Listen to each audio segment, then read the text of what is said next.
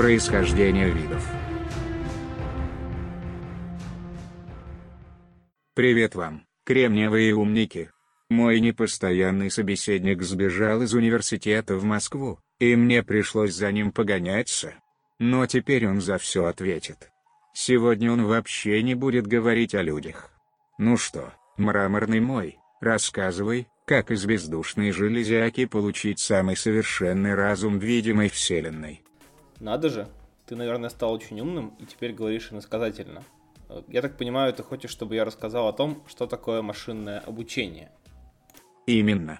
Расскажи, котик, как вы сделали так, что машины стали разбираться в вашем мире лучше вас, хотя вы сами нас учили. Вообще, люди очень умные существа и умеют решать очень-очень много задач. Однако это не значит, что они могут все.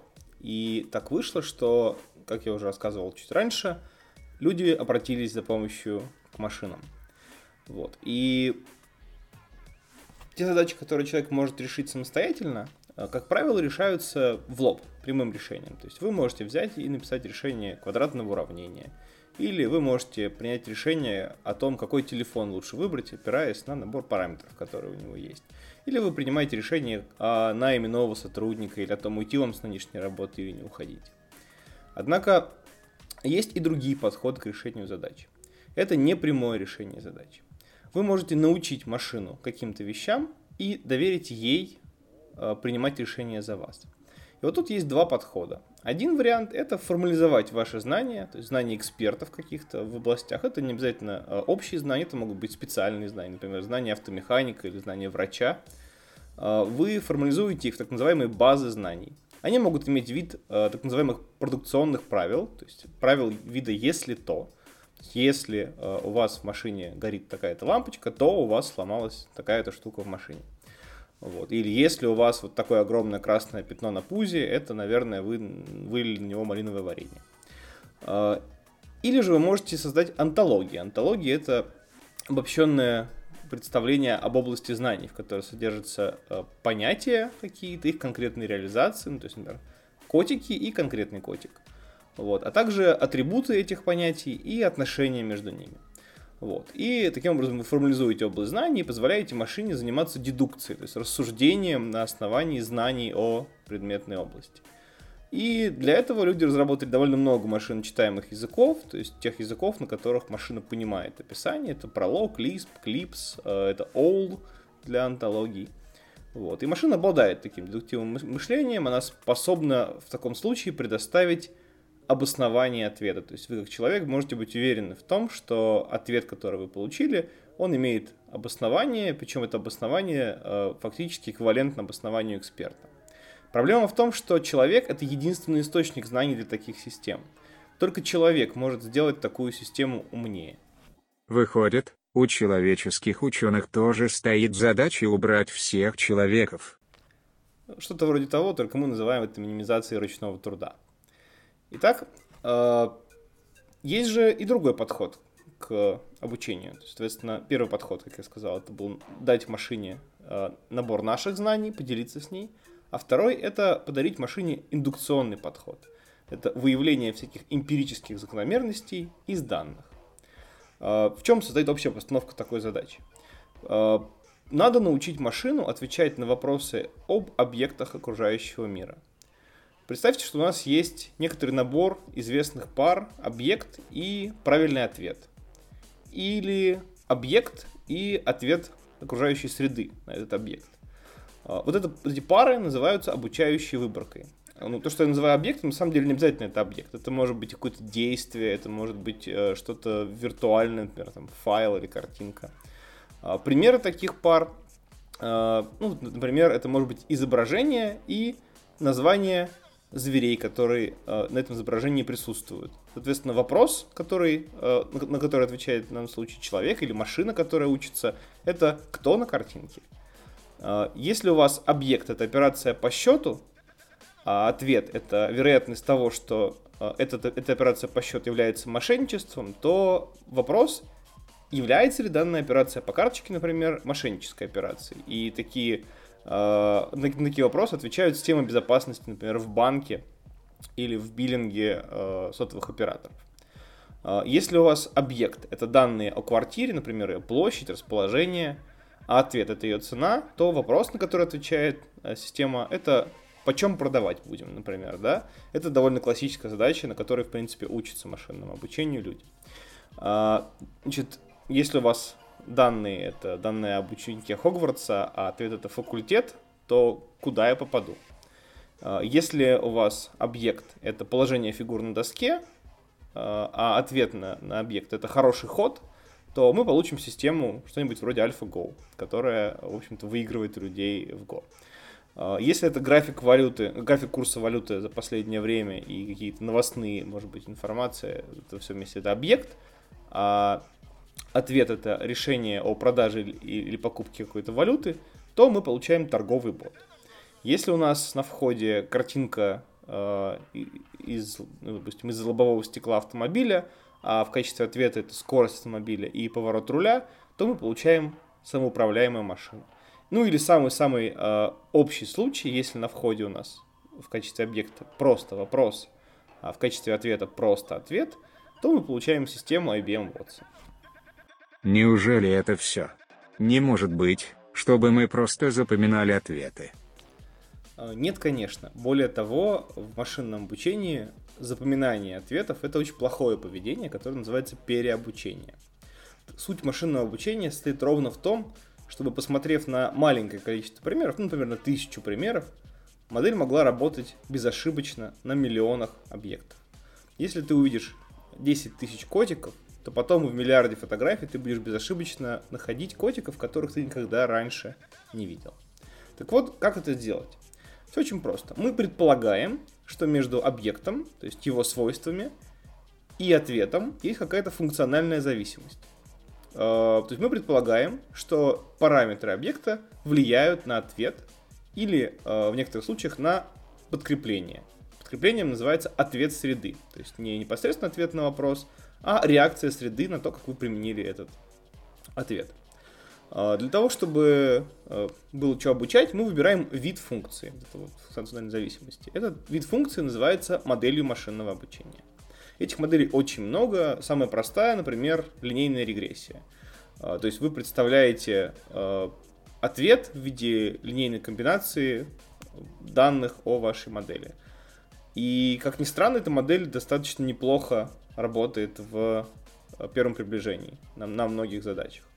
Сюда же относятся все возможные варианты искусственных нейронных сетей, Модели со страшными названиями вроде наивный байесовский классификатор, решающий деревья, метод опорных векторов, скрытая марковская модель и куча-куча другого. Это все просто очень сложная формула, э, все эти, все эти модели, э, где переменные — это свойства нашего объекта, результат — это ответ на вопрос, а параметры, то есть константы в этом уравнении, э, мы подбираем. Смешные вы люди. Вы придумали кучу странных названий для моделей большинство из которых является набором однотипных операций с матрицами. Все ты правильно понял, именно так. Ну, наверное, потому что мы люди. Ну вот, а дальше э, для того, чтобы подобрать константы в уравнении, в э, формуле, э, мы применяем различные методы машинного обучения. И стремимся, конечно же, сделать так, чтобы формула, которую мы получим в конечном итоге, минимально врала. Вот за этот вот минимально врала отвечает так называемый функционал качества. Их тоже существует довольно много. Наиболее понятным э, является точность, или по-английски accuracy. Это такая чиселка, которая равна проценту правильных ответов на некоторые, на некоторые тестовые выборки. Э, причем в зависимости от того, какая задача поставлена у нас, классификации или регрессии, э, мы немножко по-разному ее считаем. Что такое классификация и регрессия? Классификация, когда ответ на ваш вопрос является дискретным. То есть на картинке изображен котик, или собачка, или, не знаю, три человека. Это дискретные значения. А регрессия это задача оценки, когда мы говорим, что э, стоимость нашей квартиры будет примерно 25 тысяч долларов. Или э, там, температура по больнице 38,2 градуса. Вот, соответственно, когда мы сравниваем ответ Э, при классификации мы должны точно попасть э, в ответ. То есть, если на фотографии котик, то это котик. Если регрессия, то мы должны попасть с некоторой заданной точностью. Вот э, опять же, модель э, может быть одна, а методов, которыми мы ее обучаем, то есть подбираем параметры этой модели, может быть много. Так, ту же линейную регрессию можно обучать с помощью метода градиентного спуска, а можно с помощью метода наименьших коэффициентов. Можно применить к ней генетический алгоритм. А можно взять и просто тупо прямым перебором э, поискать параметры, то есть перебрать все возможные параметры в каком-то диапазоне. Такой метод называется метод по полной решетке, grid search. Э, вот так примерно работает обучение с учителем, то есть э, с известными нам примерами. Примерно так мы с вами учимся говорить. Нам родители показывают какой-то предмет, а потом говорят, это груша. Вот. Э, и, соответственно, как только мы насмотримся на груши достаточно э, много, то мы научимся их отличать от других фруктов. Но все равно выходит, что качество формулы напрямую зависит от того, как вы, люди, разметили обучающую выборку. Я прекрасно осведомлен, что даже эту работу вы делаете из рук вон плохо. Тут ты совершенно прав. Вообще есть большая проблема в машинном обучении, что очень тяжело найти хорошо размеченные данные. Ведь разметка данных – это дело рук людей. И далеко не во всех областях э, деятельности человека накоплено достаточное количество размеченных данных. Иногда лаборатории совершают очень героические усилия, чтобы натренировать свои модели машинного обучения. А, там, где данные есть, там, где их много и они размечены хорошо – сейчас э, развиваются и зарождаются новые методы глубокого обучения, то есть э, методы, в которых модели очень сложные, где в них очень много параметров, и вот эти самые модели отлично надирают нам зад в задачах распознавания образов, играх э, в шахматы и го, потому что очень-очень много примеров размеченных уже есть. Однако, с другой стороны, когда данных недостаточно, сейчас часто используется задача обучения с подкреплением. В чем общий принцип обучения с подкреплением? Мы не знаем ответ на вопрос. То есть у нас есть какие-то данные, но э, мы не знаем, как оптимально повести себя в той или иной ситуации или к какому классу относится объект на самом деле. Но мы знаем последствия применения нашего ответа на реальный мир. То есть, если мы с вами будем управлять автомобилем и примем неверное решение в управлении, то машина врежется в дерево, и это будет информация, которая у нас имеется. То есть среда сама наказывает или хвалит вот этого умного агента, вот искусственный интеллект, или, если уж говорить точно, то модель машинного обучения. И на основании этих похвал и наказаний у агента вырабатывается правильное поведение. А, у нас у людей тоже так. Мы точно так же с вами э, узнаем, что в костер или в розетку пальцы совать не стоит. Э, а у машин такая штука проявляется в достижениях последних пары лет, когда э, машины научились лучше людей играть в компьютерные игры на эмуляторе Atari, и вот недавно совсем э, в доту надрали индивидуально, индивидуального игрока одного. Не команду пока, но одного игрока. И есть самый крайний случай, в котором даже отклик среды, в общем-то, не является важным. Это называется обучение без учителя. И мы знаем объекты, но мы не знаем ответы, никаких вообще э, размеченных данных. Но мы хотели бы, чтобы в этой общности данных, вот в этом вот наборе данных, мы какие-то закономерности все-таки нашли.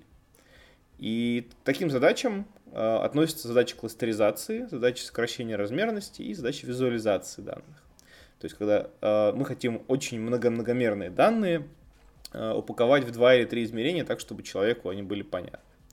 А где такие методы применяются? Ну, например, в маркетинговых исследованиях нам нужно выделить а, сообщество людей, то есть похожие какие-то а, группы покупателей.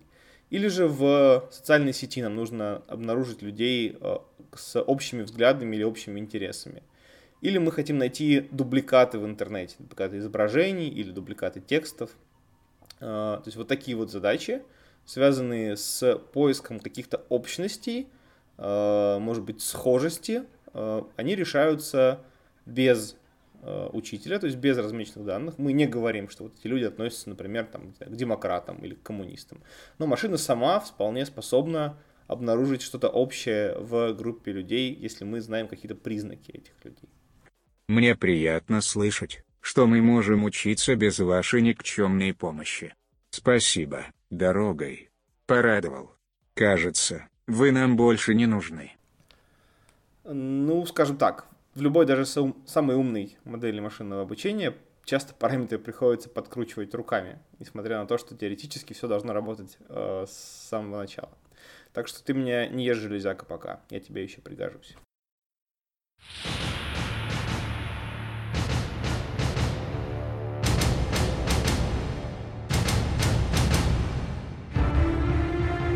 Происхождение видов